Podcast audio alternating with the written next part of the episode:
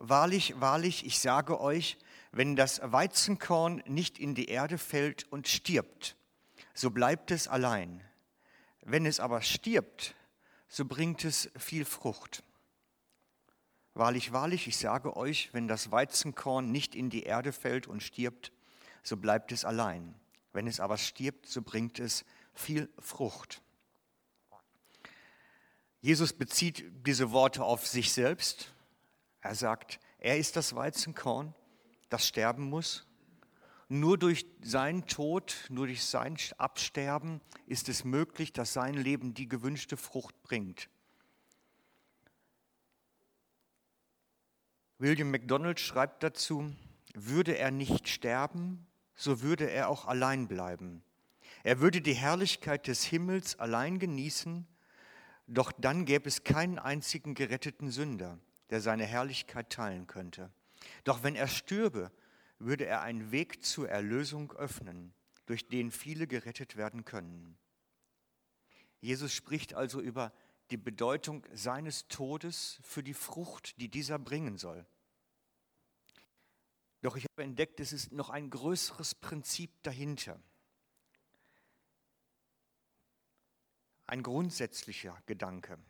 Ich habe den gefunden in einem Paralleltext dazu. Im Lukas 9:23 steht dazu, er aber sprach zu allen, wenn jemand mir nachfolgen will, so verleugne er sich selbst und nehme sein Kreuz auf sich täglich und folge mir nach. Doch wer sein Leben retten will, der wird es verlieren. Wer aber sein Leben verliert um meinetwillen, wird es erretten.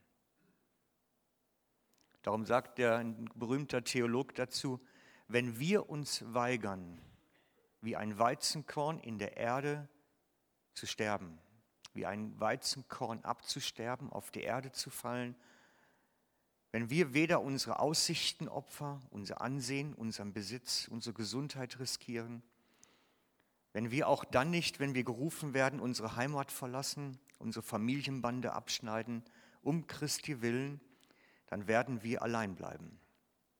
Doch wenn wir Frucht für den Herrn bringen wollen, dann müssen wir ihn selber folgen, zum Weizenkorn werden und sterben.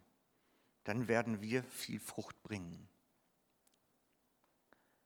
Das heißt, dieses Prinzip vom Sterben des Weizenkornes, damit Frucht entsteht, ist etwas Grundsätzliches, Grundlegendes, auch für unser Leben. Nur wenn wir unsere Ideale, unsere Träume, unsere Wünsche, unsere Hoffnung sterben, ans Kreuz genagelt werden und wirklich tot sind, kann daraus Frucht werden, kann etwas Neues entstehen. Ein anderer Theolog sagte mal dazu, alles, was von Gott kommt, muss Tod und Auferstehung durchleben, damit es fruchtbar wird. Jeder Lebenstraum, jede Hoffnung, unsere Hoffnung, unsere Wünsche brauchen Tod und Auferstehung. Und wenn wir uns nun dieses Sterben des natürlichen Samenkorns als Beispiel einmal anschauen, dann müssen wir einfach sehen, im Sommer hat es erstmal die Felder grün. Die werden groß, die sind grün, die wachsen langsam hoch. Und wenn die Sonne ganz hoch ist im Sommer, wird das Korn gelb. Es sieht aus, als wenn es komplett vertrocknet. Das Samenkorn fällt heraus, im Normalfall fällt auf den Boden und bringt im nächsten Jahr Frucht, vielfältig. Der Bauer sammelt es natürlich ein und verteilt es dann von sich aus wieder. Aber das Prinzip ist ja, das Korn stirbt eigentlich. Der Halm stirbt, er wird abgemäht, beim Bauern eingelagert zumeist.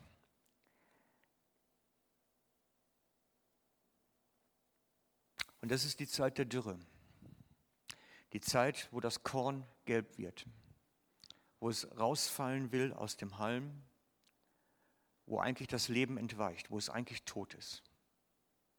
Und das schauen wir uns heute genauer an, was es bedeutet, dass das Leben stirbt, dass Hoffnung stirbt, dass Erwartungen sterben.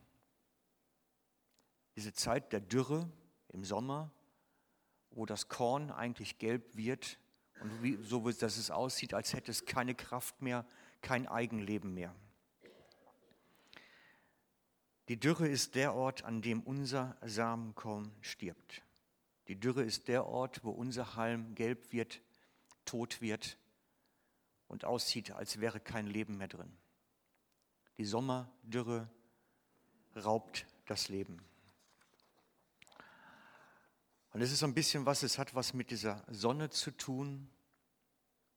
So wie Jesus am Kreuz stirbt auch ein Teil von uns in dieser Dürre. Ich versuche einen, einen Bogen zu schlagen zu dem, was wir nachher hören werden. Dürre ist der Ort, wo unser Weizenkorn stirbt. Unsere Erwartung, unsere Hoffnung. Dürre ist der Ort, wo die Wüste des Lebens beginnt und wo die Sonne brennt und das Leben schwer wird.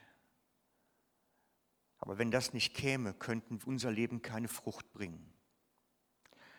Wir hören jetzt ein Lied dazu.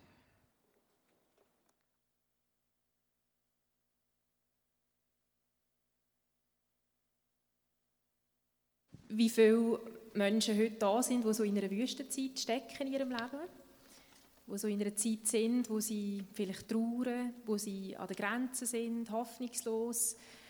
Als ich das Thema gesehen habe von heute, war es mir ein Anliegen gewesen, euch heute dass wir euch als Team Lieder schenken, Lieder weitergeben, die wir selber durchgetragen haben, weil ich auch so lange jetzt in einer Wüstenzeit war, auch gesundheitlich. Und es hat so ein paar Lieder gegeben, die wir in dieser Zeit, die wir durchgetragen haben und die möchten wir euch heute weitergeben.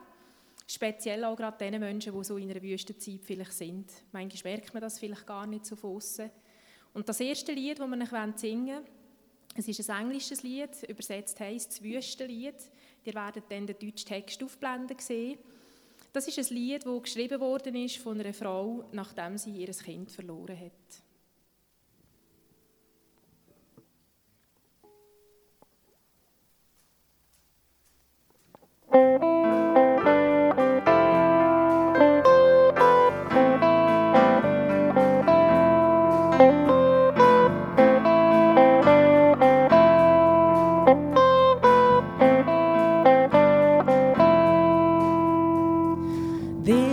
My prayer in the desert when all that's within me feels dry. This is my prayer in my hunger. My God is the God who provides. This is my prayer in the fire, in weakness or trial or pain. There is a faith proved of more worth than gold so refine me, Lord, through the flame. I will bring praise, I will bring praise. No shall remain. I will rejoice, I will declare God is my victory and He is He.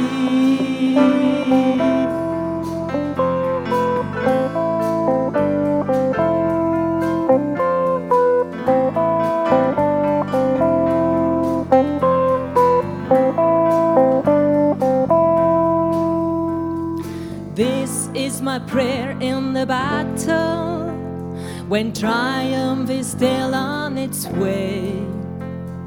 I am a conqueror and co heir with Christ, so firm on his promise I'll stand. I will bring praise, I will bring praise. No weapon formed against me shall remain. I will rejoice, I will declare. God is my victory and He is He. All of my life, in every season, you are still God. I have a reason to sing. I have a reason to worship.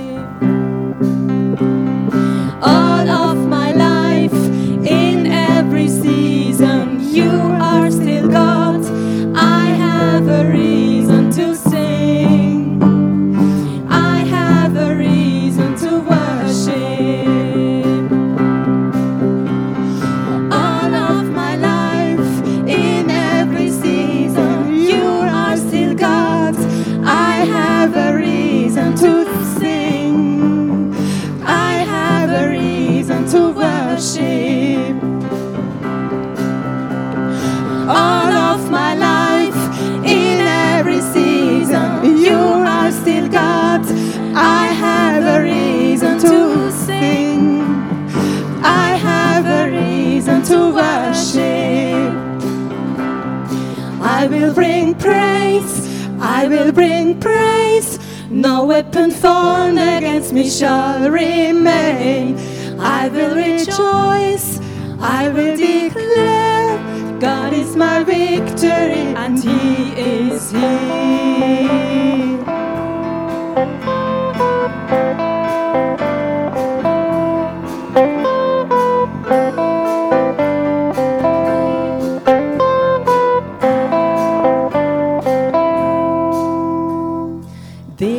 Is my prayer in the harvest when favor and providence flow.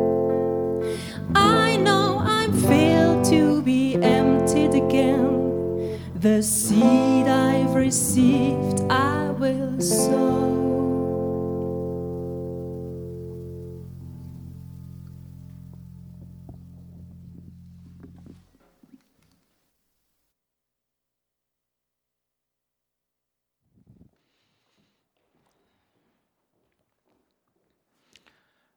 Ganz herzlichen Dank euch für das wunderbare Lied. Als wir in der Vorbereitung zu dem Thema waren, ist mir eingefallen, dass ich jemanden kenne, der ganz besondere Erfahrungen in dieser Wüstenzeiten gemacht hat und auch immer noch macht. Eine Frau, die nicht nur die Erfahrung macht, sondern auch über diese Erfahrung reden kann. Weil ich weiß, wie schwer es ist, wenn man solche Zeiten durchlebt, dafür dann Worte zu finden, für das, was man da erfährt. Und ich habe die Dame gebeten, doch heute Morgen zu uns zu kommen, um uns davon zu erzählen, wie sie diese Wüste erlebt, ihre spezielle Wüste, wie sie damit umgeht und welche Erfahrungen sie dort auch macht. Unser Gast heute Morgen ist Inge Heri. Sie ist Mitglied im Verband, im, Vorst im nationalen Vorstand von EGLO Schweiz, einer christlichen Arbeit für und mit Frauen. Ich habe sie bei der regionalen Allianz hier kennengelernt und schätzen gelernt und dort auch von ihrer Geschichte gehört, die mich so sehr beeindruckt hat, dass ich gesagt habe, ich möchte sie gerne mal heute unter uns haben. Darf ich dich bitten, mal zu uns zu kommen? Wir setzen uns dieses Mal hierher, wir werden aber trotzdem auf Bild für euch sein. Ist gut, ist gut ja. Ja, wunderbar, klappt.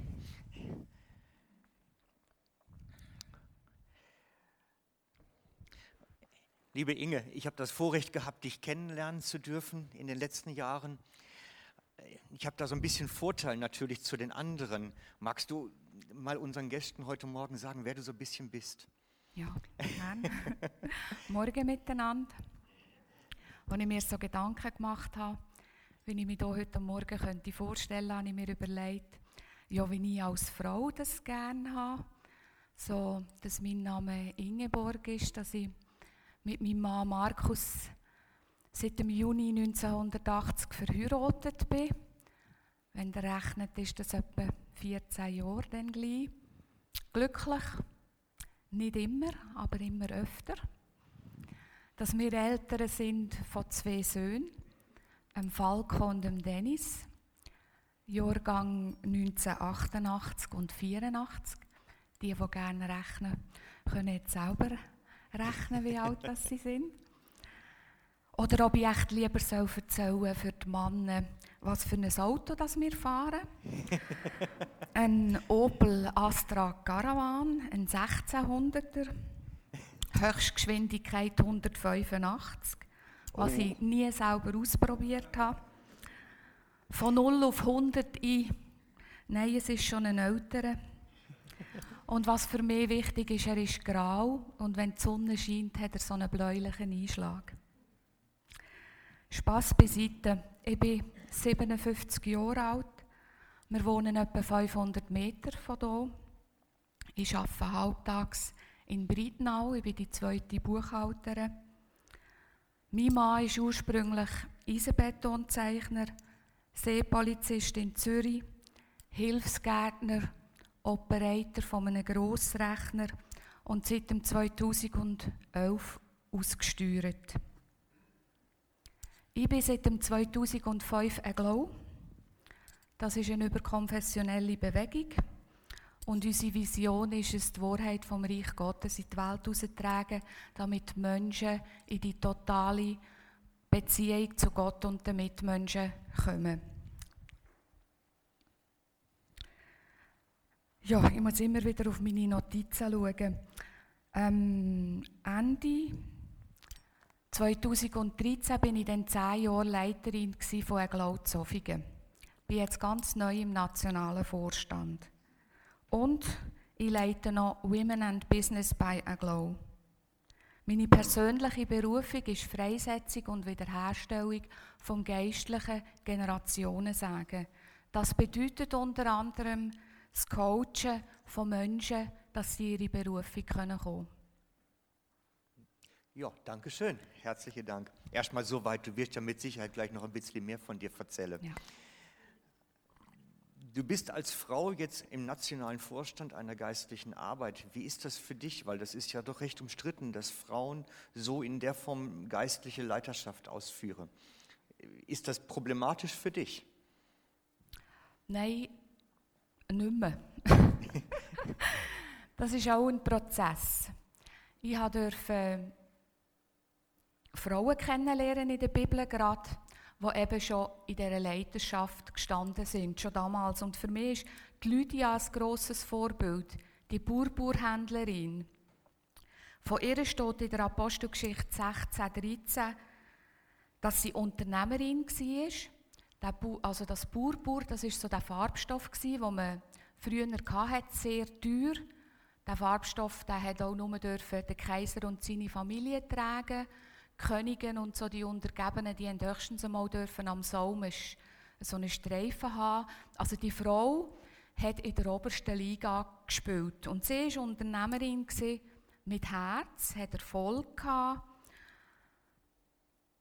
Ähm, was mich bei ihr noch bewegt hat, dass sie eine gottesfürchtige Frau ist, steht ähm, in dieser Bibelstelle. Und das hat damals bedeutet, dass sie in einem Umfeld von jüdischen Menschen auch gelebt hat, dass sie Gott angebetet hat, aber dass sie nie konvertiert ist zum jüdischen Glauben.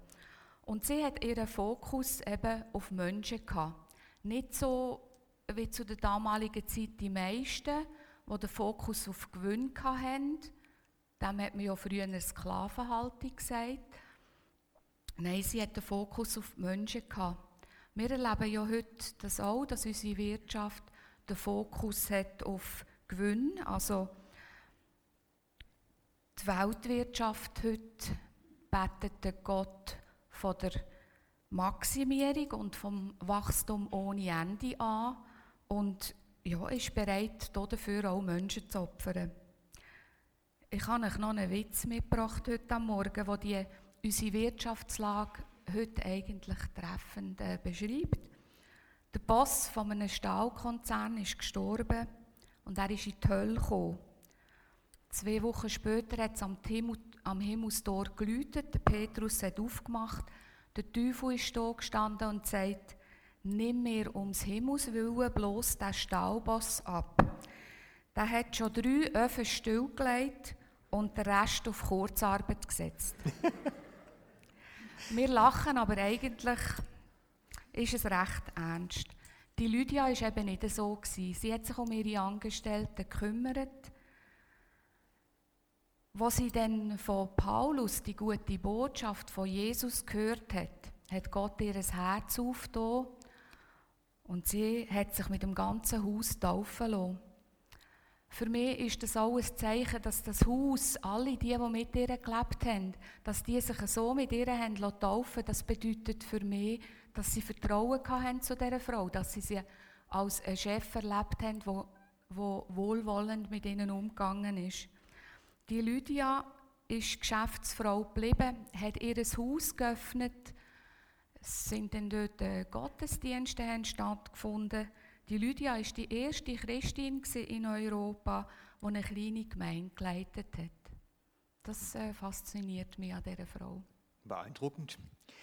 Werden wir doch noch mal persönlich zu dir, weil ich hatte ja gesagt, dass wir dich eingeladen haben wegen der Dürre. Ähm, als ich dich kennengelernt habe, sind wir ja relativ schnell gut miteinander zu Schlag gekommen. Und da hast du mir manchmal so erzählt, was so bei dir im Leben auch passiert. Und die Situation, in der du stehst. Und da war Finanzen immer wieder ein Thema bei dir. Genau. Magst du uns das mal allen erzählen, so ein bisschen? Ich meine, die Frage wäre einfach, wovon lebst du? Man könnte es einfach so sagen. Ja, genau. Wovon leben wir? Ich, habe, ich arbeite eben 50 Prozent im Büro. Unsere zwei Söhne leben noch daheim und zahlen für ihr Zimmer. Und ich mache die Wäsche und für das zahlen sie auch. Das sind so die Finanzen, die wir zur Verfügung haben jeden Monat. Die Situation ist eine Herausforderung immer wieder, ganz besonders auch für meinen Mann. Er, er ist oft auch deprimiert über die Situation, aber Gott lässt uns immer wieder die grossen und die kleinen Wunder sehen, die er tut in unserer Familie. Und an ihm haben wir uns fest. Das ist Dürre. Das ist Das heißt, du hast eigentlich regelmäßig zu wenig. immer. Ich meine jetzt nicht aus, aus dem Luxusdenke heraus, sondern Nein. aus dem, was eigentlich notwendig wäre. Ja, genau. Jetzt, wenn man zurückdenkt, ihr seid ja mal vor, ich habe jetzt eben gerade nicht, nicht so schnell behalten, ihr seid 80 geheiratet, sind jetzt 34 Jahre verheiratet. Ja. Ihr seid ja mal anders gestartet. Da hat man ja Hoffnungen, Träume, Wünsche, hat so ein Bild von Leben, wie es mal werden wird. Ich, ich kann mir nicht vorstellen, dass du mal so gestartet bist, dass du gesagt hast, so möchte ich es haben. Nein. Habe natürlich auch meine ähm, Haufen «Ich bin glücklich, wenn» gehabt. Sicher vor allererst in der Beziehung zu meinem Mann, mit dem Kind, hatte ich auch so meine Vorstellungen, gehabt, wie Erziehung funktioniert. Und natürlich in den Finanzen ist für mich klar gewesen, ähm, Ferien, vielleicht auch gerade Skiferien, das brauche ich, dass ich zufrieden und glücklich bin. Und habe dann einfach dürfen erleben, dass nicht die Skiferien und die Ferien mein Glück sind, sondern dass die Annahme von Gott, dass er mich liebt, dass ich bei ihm gut bin, dass ich bei ihm richtig bin, das ist das Fundament. Ich möchte so sagen, wie mit dem Paulus, ich kenne alles, ich kenne Überfluss, ich kenne Mangel, aber das bestimmt mich nicht. Wenn ich Ferien geschenkt bekomme, freue ich mich mega. Und mein Mann und wir, wir genießen das. Aber für unser Glück, unser Glück hängt nicht von dem ab. Wie erlebst du dann Gottes Versorgung da drin? Weil du hast mir mal erzählt, du, du hast eine ganz spezielle Einstellung zu der Gottesversorgung gefunden. Ja. Es war so, gewesen, dass angefangen hat das, dass ich einfach die Rechnungen nicht mehr zahlen konnte. Es war zu wenig rum. gewesen. Eine liebe Kollegin hat mich mit einem Satz, wer hat bei euch Verantwortung in der Familie über die Finanzen, darauf aufgeklopft, dass ich möchte gerne den Zehnte geben von unserem ganzen Einkommen. Vorher habe ich das einfach von meinem Teil, den ich verdient habe, immer gemacht. Ich habe zu Gott gesagt, ähm, du sagst zu mir, ich darf dich prüfen, ich probiere das aus. Und ich habe angefangen, von allem den, den geben. Und es war einfach ein furchtbares Knurz. gewesen. Da habe ich gesagt, Herr, das kann es ja irgendwo nicht sein, dass du in deinem Wort drin sagst, dass du die Himmelsfenster öffnen für euch und wir erleben das nicht. Dann in der stillen Zeit hat mich Gott an eine Bibelstelle angeführt, die ich schon hunderttausend Mal gelesen habe und immer überlesen habe. Dort ist etwas gestanden von Erstlingen, von Zehnten und von Opfern. Und dann habe ich gedacht, ja, Erstlinge habe ich noch nie gehört, weiß gar nicht, was das ist. Herr, was mache ich mit dem? Bitte zeig mir, was da, was da dran ist. Und ja, äh, es ist dann einfach so gewesen, dass ein Mann, ein, ein, ein australischer, ähm, ein Amerikaner, der von Australien kam und in der Schweiz so eine Tournee gemacht hat, ist mit einem Thema über Wirtschaft gekommen und hat genau das angesprochen. Und ich habe gestaunt, ich muss hier schauen, ähm, ich habe gestaunt, von was das er geredet hat. Und zwar hat er davon geredet, dass das ein Prinzip ist. Dass das, Gott ist dreidimensional. Das ist Vater, Sohn und Heiliger Geist. Und wir sind dreidimensional. Wir haben Körper, Seele und Geist. Und Finanzen, das ist auch dreidimensional. Das ist Erstlinge, das ist Zehnte und das ist Opfer. Und das ist ein System, das ist ein Plan, wo Gott hat, um uns in allem ähm, zu versorgen. Die Erstlinge, wo er möchte Menschen segnen, die mit uns unterwegs sind und in uns innen investieren. Mit dem Zehnten, wo er möchte, dass in seinem Vorratshaus, also in der Gemeinde, immer genügend Fülle da ist.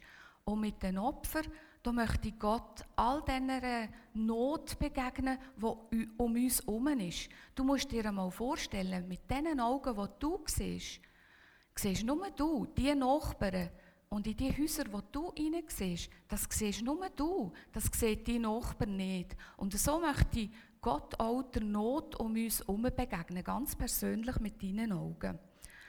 Mir ist bewusst worden, dass in den Finanzen, dass das Geld, dass das nicht mein Besitz ist, sondern dass ich Verwalter bin.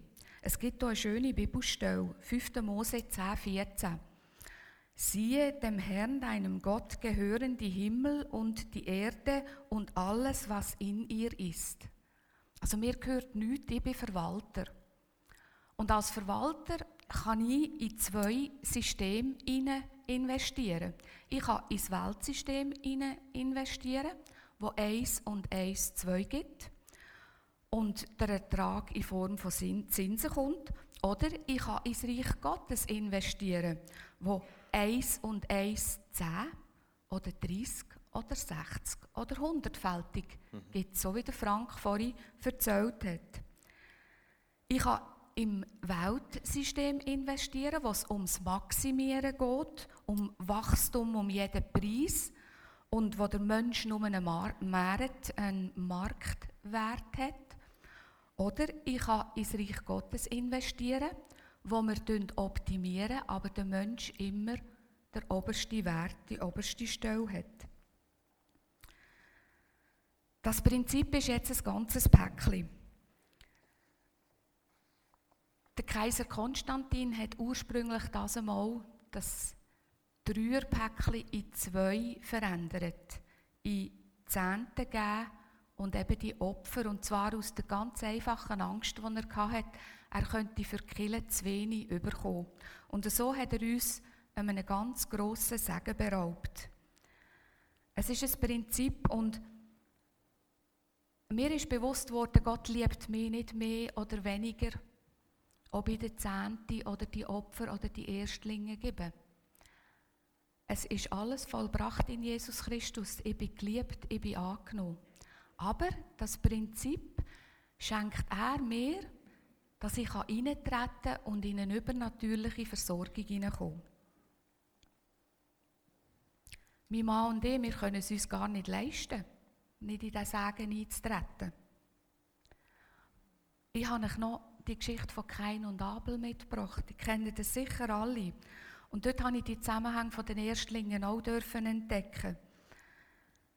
Und Abel wurde ein Schafhirt und Kain wurde Ackerbauer.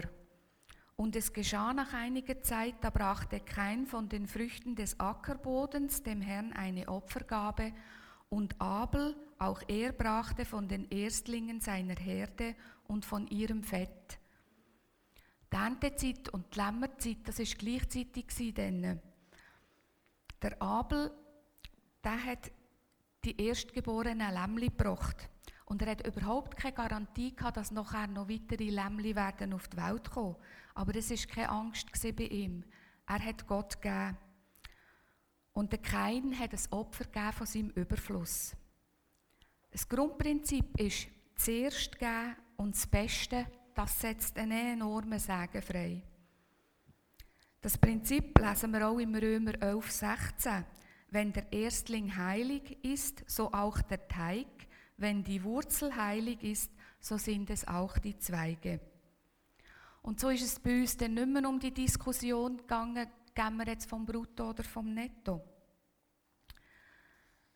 Ich habe gemerkt, dass, dass Finanzen,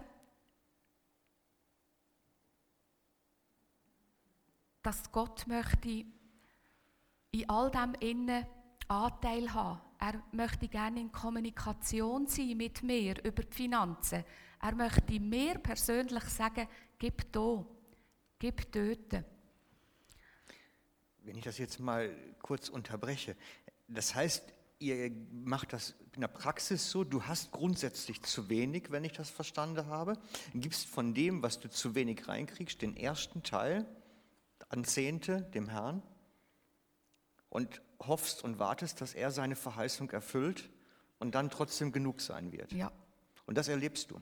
Das erleben wir. Ich gehe hier rasch. Also vielleicht muss ich noch sagen, was ich dort drinnen auch ähm, erlebt habe, ist, ähm, Gott hat mir gezeigt, dass ich als Investor ähm, soll geben und nicht als Spender. Was ist der Unterschied? Der Investor, das ist wie ein Bauer, der sagt und erwartet, dass er erntet. Kein Bauer rührt seinen Samen aufs Feld und erwartet nicht, dass es dort wächst. Der Spender, der gibt sein Geld und denkt dann, ja, ich habe meine Schuldigkeit da, mein Gewissen beruhigt, die machen dann schon mit dem Geld das Richtige. Nein, der Investor, der erwartet Ernte. Ich muss hier schnell zu meinen... Es ist hammermässig, was, was wir erleben. Ich habe mich einfach einmal entschieden, es ist eh zu wenig. Ich kann nichts verlieren. Ich mache das. Gott hat an mehreren Stellen gesagt, wir sollen ihn prüfen. Und das ist die einzige Stelle, die Finanzen, wo wir ihn dürfen prüfen, wo wir eingeladen sind, zu prüfen. Wenn es dir also komisch entgegenkommt heute Morgen mit den Finanzen, dann ähm, weis das zurück und sag, cool, ich darf es prüfen. Wenn es nicht aufgeht, höre ich einfach wieder auf. Hey, Gott hat so eine große Liebe zu uns, dass er uns sagt, prüf. Und der Mann möchte vielleicht sagen, überlegt euch mal, wenn ein Auto auf einen Prüfstand kommt, was man dort alles mit diesem Auto macht. Das dürfen wir mit den Finanzen auch. Es hat angefangen, dass wir ähm, ein Eglau-Treffen hatten, eine Konferenz.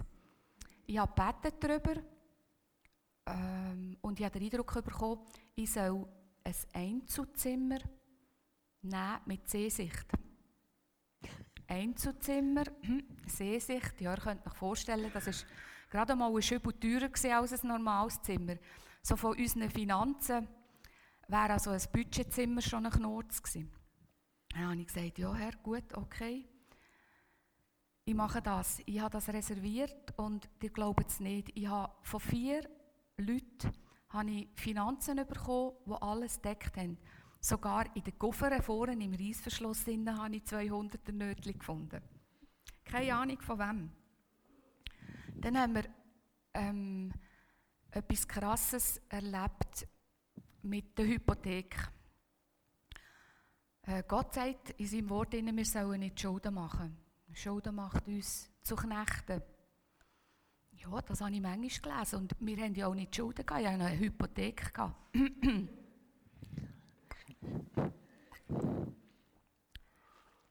Okay, um die Nacht in einem Traum hat Gott äh, mir gesagt, ich soll äh, das Pensionskassengeld vom Mann auslösen und an der Hypothek abzahlen.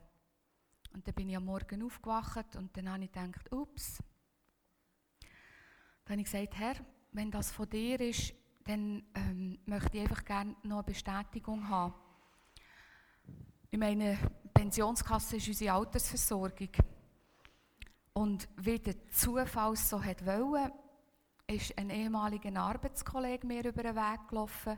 Ich habe ihn angesprochen und gefragt, der arbeitet nach wie vor auf der Bank und das ist sein Thema, ob er mit mir das zusammen könnte anschauen. Er hat das angeschaut und hat befunden, dass das in unserer Situation sehr sinnvoll wäre. Dann habe ich gedacht, super, auf die Bank. Dann haben die gesagt, ja, das können wir machen. Da hatte ich so Freude, gehabt, eine Bestätigung. Und dann zwei Tage später kommt das Telefon von der Bank und dann sagen die, äh, das Pensionskassengeld, das ist gut, das können wir von der Hypothek abzahlen, aber da werden gerade 20'000 Franken Steuern fällig. Und dann habe ich gedacht, ja super, ich habe, wir haben durch das ausgesteuert sein unsere Reserven aufgebraucht, 20'000 Franken hatte ich nicht. Gehabt. Da habe ich dem Herrn gesagt, also ich denke einfach, wenn das von dir ist, dann, dann muss das verheben. Und dann wiederum zwei Tage später läutet er mir von der Bank an und sagt, er habe eine Lösung gefunden. Und das Erste, was ich gesagt habe, ist eine legale. dann hat er gesagt, ja, ja, es geht alles mit rechten Dingen zu. Auf jeden Fall, das ist ein riesengroßes, wirklich ein riesengroßes Wunder. Und bezüglich dieser Hypothek hat Gott dann mir einiges noch gesagt, ähm, du rechne mal aus, wie viel Steuern du kannst sparen wenn du die Hypothek nicht abzahlst. Und dann das so rechnen. Und dann konnte ich plötzlich erkennen, ups, da bin ich in einer jahrelangen Lüge aufgehockt. Alles in unserem Umfeld hat immer, äh, Umfeld hat immer erzählt, wenn du die Hypothek ähm, nicht abzahlst, dann kannst du Steuern äh, sparen. Und ähm, ich glaube, ich habe euch hier ein Beispiel mitgebracht. Ja, das müssen aufschreiben, das habe ich nicht aussen. Ist jetzt das? Wo ist das? Ist vielleicht nicht so wichtig, einfach das, was ich noch weiß, ist, ähm, dass wenn du das, was du, wenn du die Hypothek abzahlst, ähm, mehr musst Steuern zahlen, wenn du das einmal abziehst von dem Betrag, wo du an Hypothekarzins an der Bank zahlst, hast du immer noch mehr. Das ist immer noch mehr. Also du entscheidest, ob das Geld für dich oder gegen dich arbeiten. Das hat mich total, total aufgestellt. Noch etwas ganz Grosses ist passiert, wo mein Mann einen Autounfall gemacht hat. Das Auto total verkrautet. Das erste Wunder war, dass er zu dem Auto ausgestiegen ist und unverletzt war. Das Auto hat zu einem Kandelaber herumgewickelt. Dann ist der, der nach reingefahren ist, ist auch unverletzt.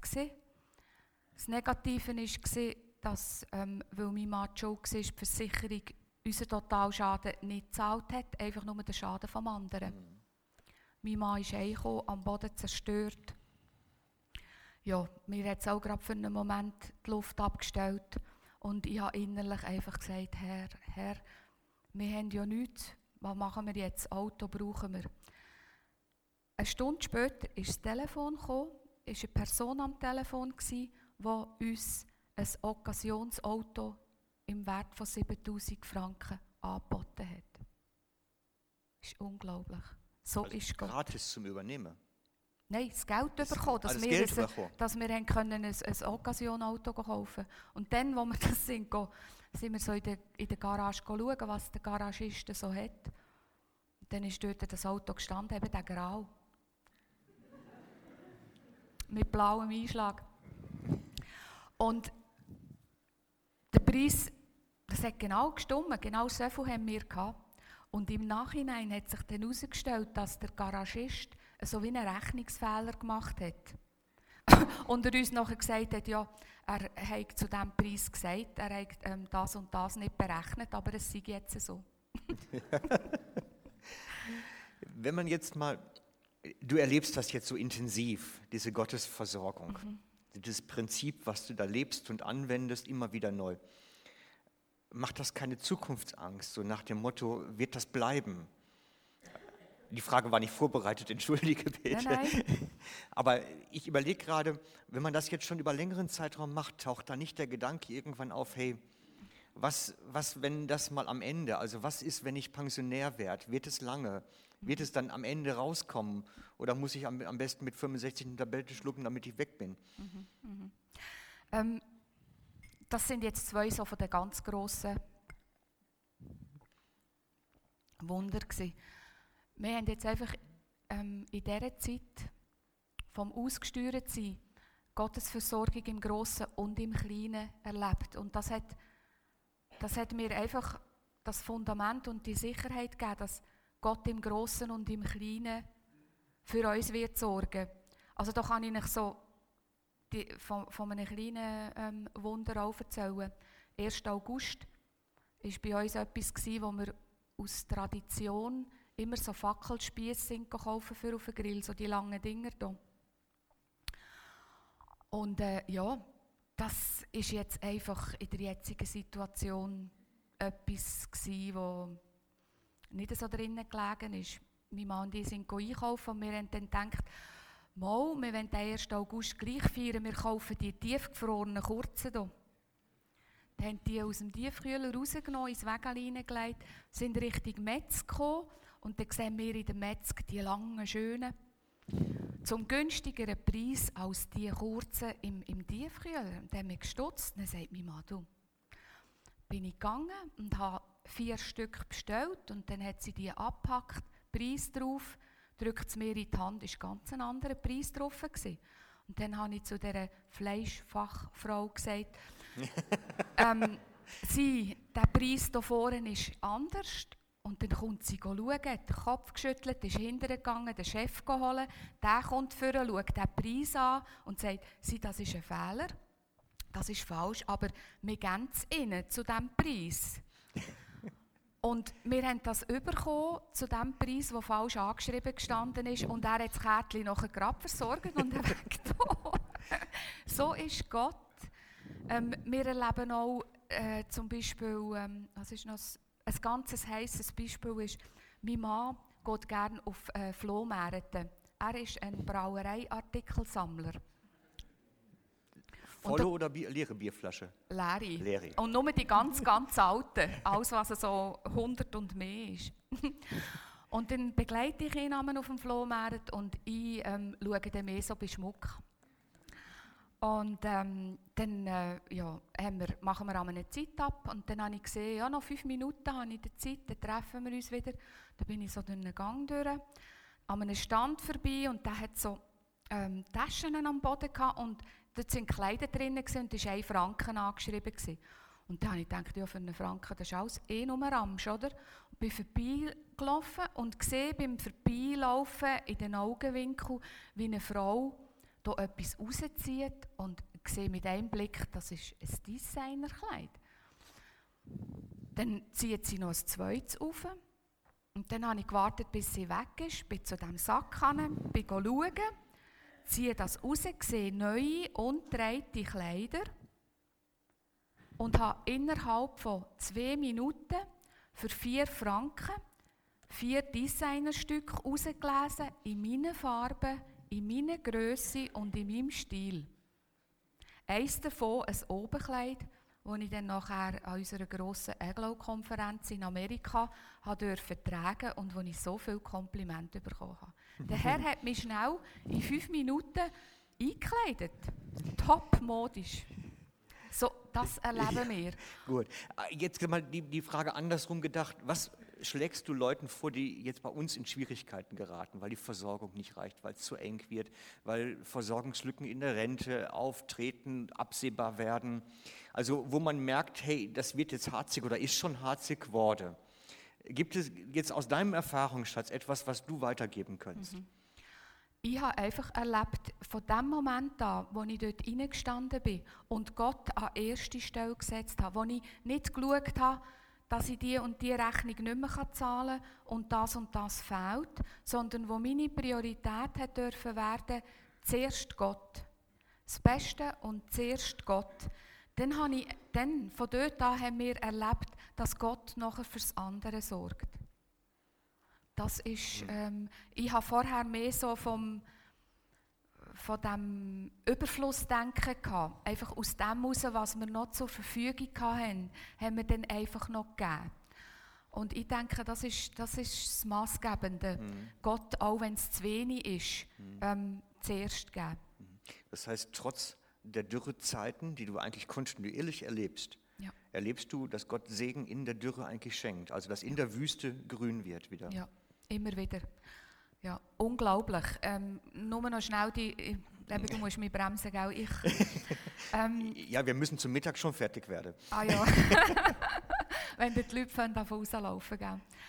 Äh, Im äh, Januar jetzt 2014 ist, äh, nein, das ist nicht wahr, das war letztes Jahr noch, im, im ähm, Oktober, ähm, haben wir eine grosse ähm, EGLAU-Konferenz gehabt in Amerika. Da hatte ich den Eindruck, gehabt, im Gebet dort zu gehen. No Finanzen. Ähm, 2800 Franken für Flug, für Hotel und so. Ich hatte es nicht. Gehabt. Und Gott hat mir alles geschenkt. Ich habe sogar ein Kuvert bekommen von einer Frau mit 500 Franken drin, wo sie kennt mich nicht und ich sie nicht.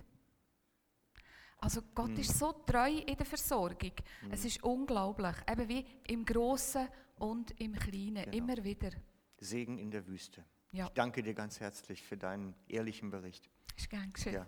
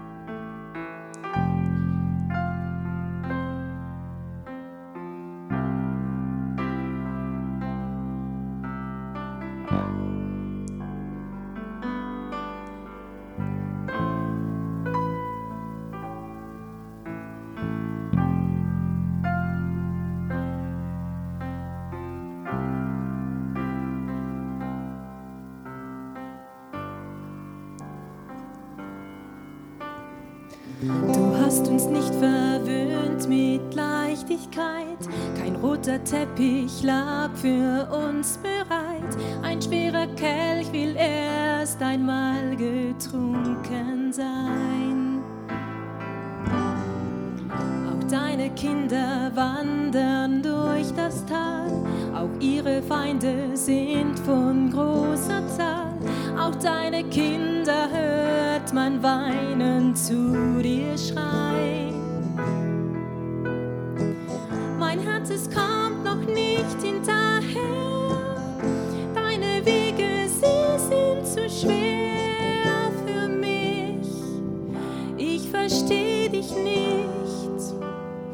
Dennoch bleib ich stets an dir. Ich häng an dir. Ich bleib dir treu, so wie du mir. Mein Leben lege ich in deine Hand. Ja, ich bleibe stets an dir, wie groß die Not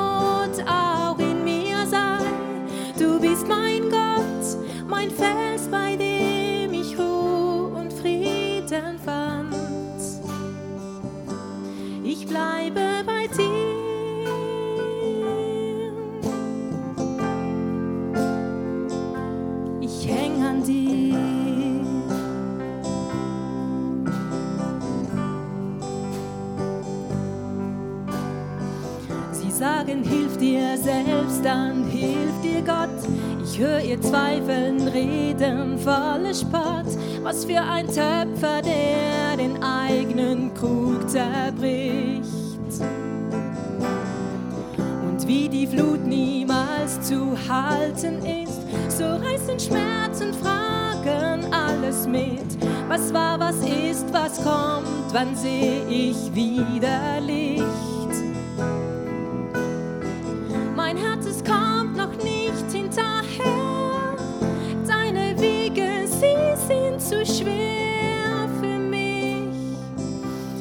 Versteh dich nicht. Dennoch bleib ich stets an dir. Ich häng an dir. Ich bleib dir treu, so wie du mir. Mein Leben lege ich in deine Hand. Ja, ich bleibe stets an dir, wie groß die Not auch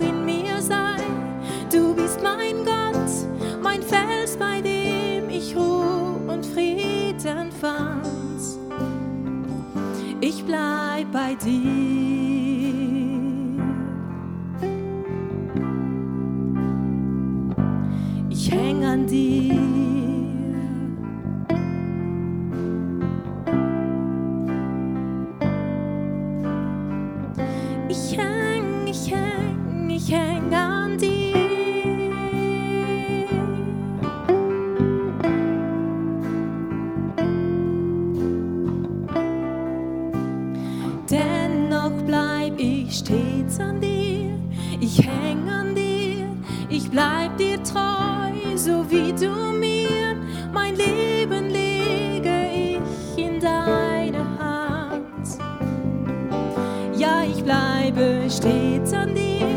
Wie groß die Not auch in mir sei. Du bist mein Gott, mein Fels, bei dem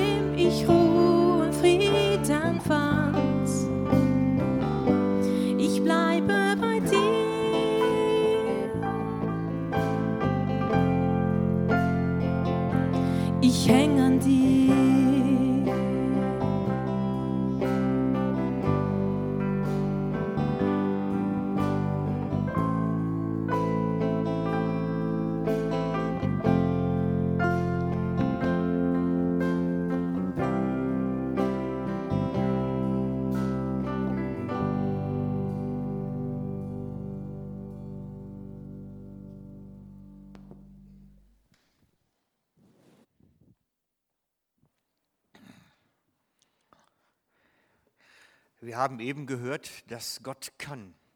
Er kann in Zeiten der Dürre, in Zeiten der Not versorgend eingreifen, in allen Lebensbereichen, insbesondere, wie wir gehört haben, auch im Bereich der Finanzen.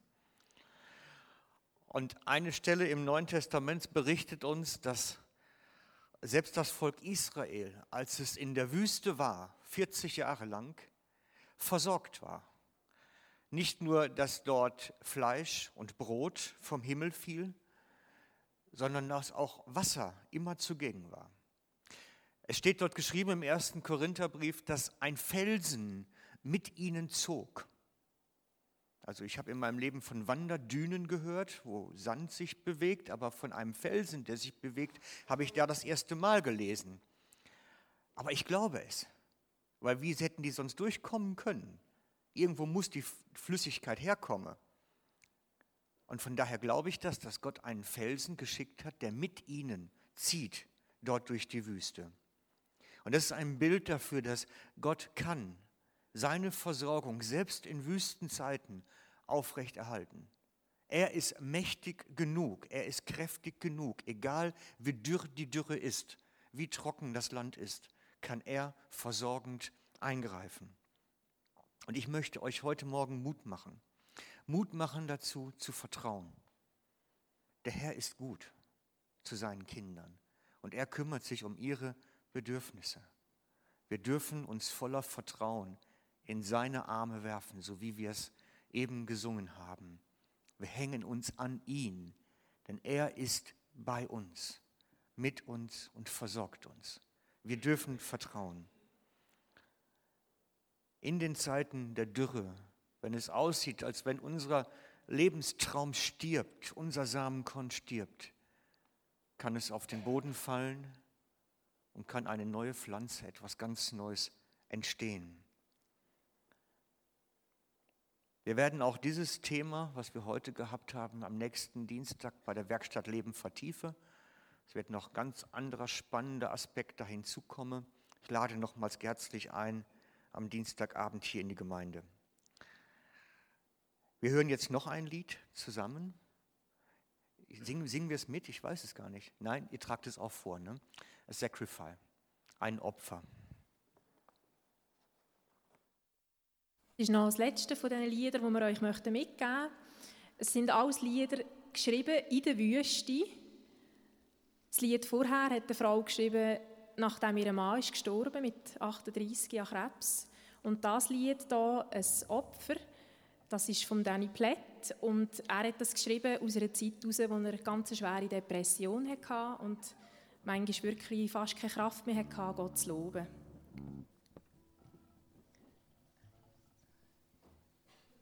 thank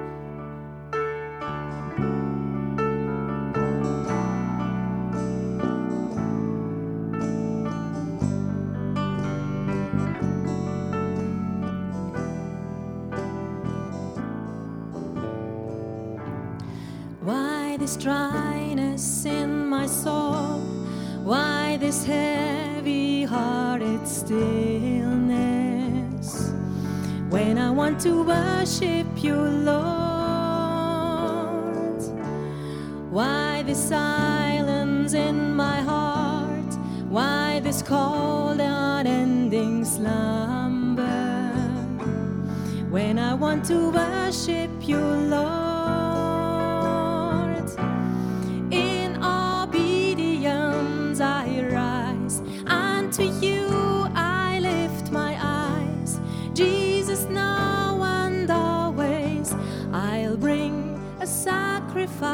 of praise.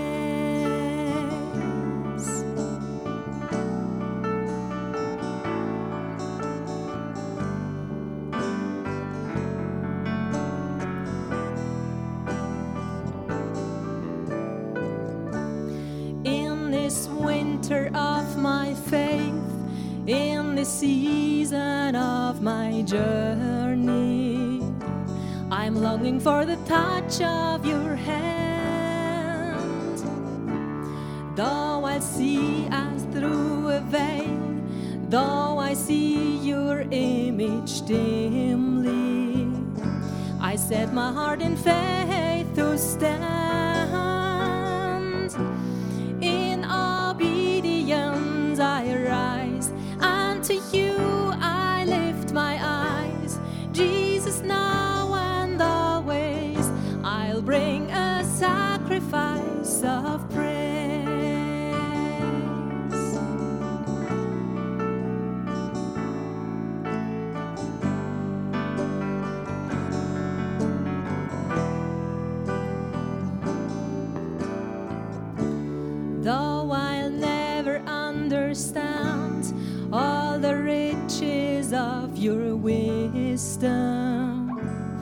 Know you could never deceive. Though my eyes don't see your face, though my ears don't hear your whisper, still I choose to simply